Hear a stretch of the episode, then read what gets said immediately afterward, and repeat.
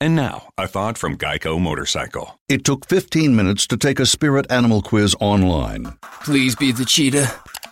Please be the cheetah. and learn your animal isn't the cheetah, but the far less appealing blobfish. Oh, come on. To add insult to injury, you could have used those 15 blobfish minutes to switch your motorcycle insurance to Geico. Geico. 15 minutes could save you 15% or more on motorcycle insurance. El siguiente podcast es una presentación exclusiva de Euforia On Demand. Tenemos en línea telefónica a el economista Gustavo Vélez. Buenos días. Hay un reclamo a la jueza eh, Taylor, eh, Laura Taylor Swain, que es la que encabeza el proceso de quiebra de título 3 eh, relacionado con Puerto Rico. Hay un reclamo de tres aseguradoras eh, para que se ponga la Autoridad de Energía Eléctrica en manos de un síndico para que se les indemnice monetariamente porque el gobierno no apoyó el acuerdo de reestructuración que recientemente se hizo Saliagua y en tercer lugar para que se conceda un aumento en la factura de hasta 3.5 centavos por kilovatio hora. Eh, ¿Qué le parece esto a usted?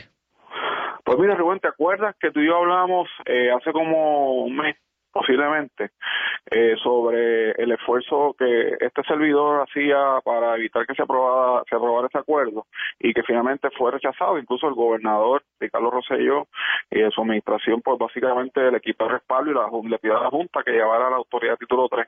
Eso yo creo que se ha escapado, ¿verdad?, en, la vorágine de, ¿verdad? de- de todo lo que está pasando. Y, y eso, eso tiene unas repercusiones bien importantes para Puerto Rico, que ya estamos viendo, según tú me traes este reclamo de estas tres aseguradoras, eh, el aleteo post muerte de ese de ese acuerdo que era malo para Puerto Rico. Eh, y aquí hay que poner en contexto, Rubén, que es importante que el país lo entienda, que estas aseguradoras lo que hacen es que, ¿verdad? Son, aseguran, valga redundancia, los, los bonos que, que compran los inversionistas. Eh, y eso pues le reduce el riesgo al, al bonista. Lo que pasa es que estas aseguradoras sabían y los bonistas que compraron estos bonos sabían, Rubén, que estaban comprando una deuda de una corporación para todos estos prácticos insolventes. Si tú vas al 2008, 2007, por ahí, desde, desde 2006, se veía claramente que la autoridad llevaba una tendencia a la quiebra. O sea, la autoridad, sus ingresos iban hacia abajo, sus gastos operaciones se iban hacia arriba y obviamente estaba entrando en una situación de insolvencia, de, de pérdidas constantemente.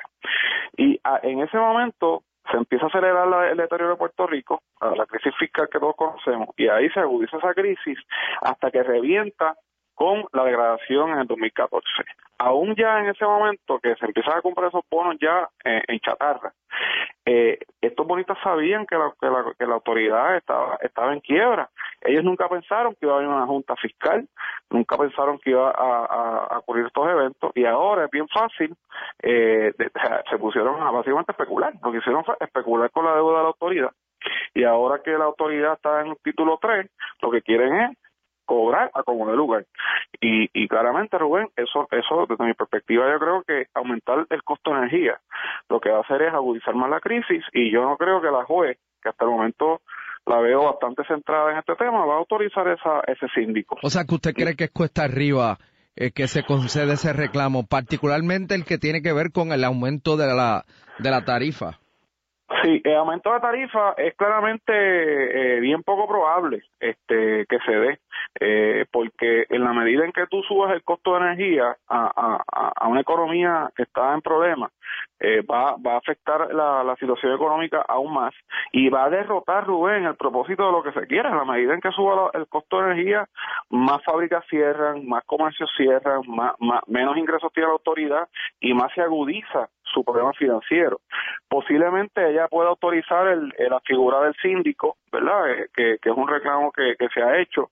Hasta cierto punto, esa figura se supone que la Lisa Donahue jugó ese rol, ¿verdad? De, de un receivership, como se llama en inglés. Eh, yo no sé, ¿verdad? En este momento ya eso es materia de abogado, no sé si Pablo o Carlos cuando venga más tarde te lo aclaren. Pero eh, el, el, el, el aumento en tarifa, Rubén, yo lo veo bien bien improbable, porque la juez sabe que cualquier cosa que, que sea aumentar tarifa para la autoridad en otras palabras, para el público en Puerto Rico, para todos los consumidores, los comerciantes, los industriales, va a agravar la crisis y, y lo que yo veo es que la juez lo que está buscando es que el país se le dé una estabilidad económica, que se le dé un respiro en muchos de estos temas, claramente atado a las reformas que hay que hacer. Yo no, con esto no estoy diciendo que la autoridad siga su house allí este, con, con, con todos estos gastos alegres y toda, toda, toda la locura que la llevó a la quiebra, pero no creo que un momento en tarifa claramente va a resolver el problema y estas aseguradoras, pues, como te dije, especularon con, con estos bonos chatarra, con esta autoridad en quiebra, y ahora pues cogen el, hit, como se llama. Yo creo que, que si tú si tú juegas al casino y pues sabes que puedes perder y estás perdiendo, y, eso tienen que vivir ahora. Jugaron a la ruleta rusa y no les salió jugaron a la ruta a la ruleta rusa y no les salió como muchas muchos inversionistas eh, que entraban a comprar estos bonos en chatarra o sea, aquí pero cuando uno o sea ¿Ah? en, todo mercado hay riesgo por eso, pero en una economía que ya llevaba 10 años en depresión, que claramente los signos eran de, una implosión de su modelo económico y de su, y de su gobierno, tú entrar a comprar esta deuda eh, a estos descuentos, Rubén, que eso, yo creo que es importante que el país entienda que muchos de estos bonos se compraron a, a 40, 30 centavos por dólar. Todavía, Rubén, al sol de hoy, para que tú sepas, hay inversionistas comprando bonos de Puerto Rico a 10, 15 chavos el dólar, a, unos descuentos enormes. Eso se conoce en el mundo financiero especuladores, son los famosos fondos especulativos que compran esperando que haya un milagro. Si, si, si, si la juez decide, no, pues mira, vamos a pagarle ahora los bonos cofina a tal precio, pues si compraste a 15 y se pagan a 30, pues te ganaste 15 centavos. Eh, si de momento se reestructura la autoridad y los bonos se los compran a 20 centavos y se venden a 40, pues te ganaste 20 centavos. Puerto Rico cayó rehén de esos de esos bonistas especulativos. Eh, y pues, eso es un mercado y se hace mucho dinero, esa gente se pasa por el mundo haciendo ese, negocio. Puerto Rico lamentablemente cayó rehén de ese de ese de ese de ese mercado especulativo. Históricamente aquí nos prestaban los fondos institucionales que eran unos inversionistas que compraban a largo plazo. Eh, y, ahora bajo la situación nuestra de ser una un mercado chatarra pues a eso estamos. Somos el mercado de, de, especuladores. Esperando que la juez tome decisiones este para, para ir resolviendo esto. Te aclaro, Rubén, rapidito, que es bien irónico también, que de lo, lo, de todos los créditos, eh, los más sólidos que eran los COFINA y la deuda constitucional, los GO, esos no, no están cobrando, pero los bonos de las pensiones, los famosos general, eh, los, eh, los bonos eh, de retiro, eh, los POV, los, los bonos de, del sistema de están cobrando y los bonos de del GDB, del Banco Fomento, aparentemente van a cobrar. Así que es todo un juego nuevo. O sea, lo que quiero decir es que es todo un juego nuevo. Se supone que los, créditos más sólidos eran la deuda constitucional de la no están cobrando, y los bonos con menos garantía están cobrando. Así que vamos a estar aquí por lo menos tres años en lo que se desenreda todo este, toda esta madeja, ¿verdad? Legal. El pasado podcast fue una presentación exclusiva de Euphoria On Demand. Para escuchar otros episodios de este y otros podcasts, visítanos en euphoriaondemand.com. And now, a thought from Geico Motorcycle. It took 15 minutes to take a spirit animal quiz online. Please be the cheetah. Please be the cheetah. And learn your animal isn't the cheetah, but the far less appealing blobfish. Oh, come on. To add insult to injury, you could have used those 15 blobfish minutes to switch your motorcycle insurance to Geico.